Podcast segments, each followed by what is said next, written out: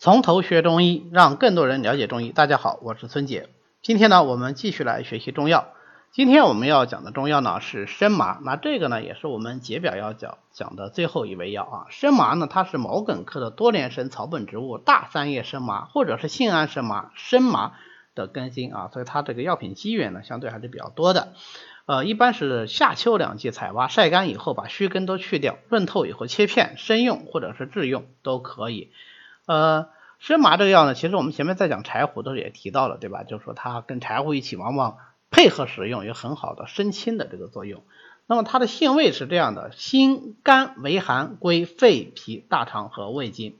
它的这个身体作用啊，实际上在李东垣治补中益气汤之前呢，提的人是不多的。但是补中益气汤它作为一个名方，效果也非常的好，所以自从有了这个方子出现以后，大家都知道哦，生麻的这个身体作用非常的好。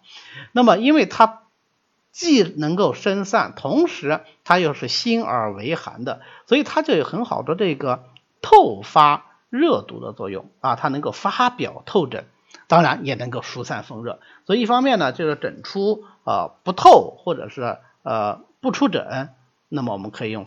生麻来发表透疹，那另外一方面呢，对于这种外感的风寒、风热的头痛啊，或者是麻疹的呃初期啊，我们都可以用生麻，或者是配葛根来解毒透疹，或者是配紫草、牛蒡子、大青叶这样的一些呃苦寒干寒之品来解毒透疹啊，这是它的第一个常见作用。那么第二方面呢，其实生麻在我们补中益汤讲它身体以前，我们用的最多的它什么作用？是它的解毒作用。为什么它性寒的，所以它清热的力量其实蛮强，那么就有很好的清热解毒的作用，因为毒为热之极嘛。那它的归经上来说，它能够入胃经，所以它首先能够清胃热。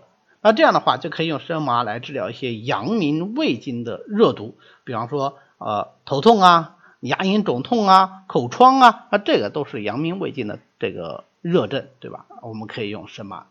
那它能够入肺经，所以它还能够治疗风热壅肺导致的咽喉肿痛啊。我们往往忽视了生麻的这个很强的清热解毒的作用。其实，呃，在张仲景治疗这个阴阳毒的生麻鳖甲汤里面，它就是重用生麻来清热解毒的啊。所以它这个解毒的作用其实蛮好的。当然，我们也。不能忘掉说，它本身是一个辛散药，是能够走表的，所以它能够解表毒。什么意思呢？就能够治疗皮肤上的一些热毒症啊，就能够治疗一些热毒苍阳症。那么它有心寒透发的这个作用，所以它还能够治疗温病热入营血的发斑啊，那个温病发斑症。比方说我们前面讲那个阴阳毒。啊，阴阳毒是《伤寒论》里面的方，呃，《伤寒论》里面的病啊，生麻鳖甲汤，《伤寒论》方子。但是呢，呃，它实际上是一个热毒症。那么这个热毒症它表现什么？身如颈纹啊，这身上它有很多斑。那我们可以用生麻来治疗它的这个温病发斑。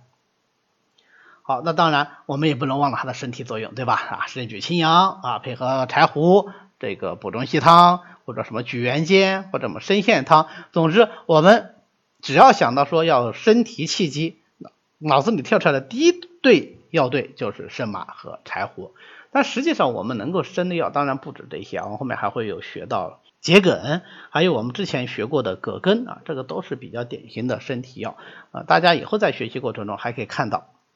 好，那么我们最后总结一下生麻的主要功效，就是发表透疹、清热解毒、生阳举陷。那么使用生麻有什么禁忌呢？啊，因为生麻它其性是生浮的，那所以这种阴虚阳浮的，或者本身气气就上逆的，有揣满呐、气逆呀，啊或者麻疹已经透发了呀，啊这样的情况下，呃就要忌用生麻啊。我们使用生麻的时候就要注意这种情况不能用。好，关于生麻呢，我们今天就简单的介绍到这里。欢迎大家扫描下方 PPT 的二维码，啊加我们从头学中医团队的微信。随时与我们联系，您也可以发送“从头学中医”啊这样的字样给我们的管理员，那么他会拉你入群的，这样你就可以跟其他的中医爱好者一起来讨论中医知识。谢谢大家，我们下次再见。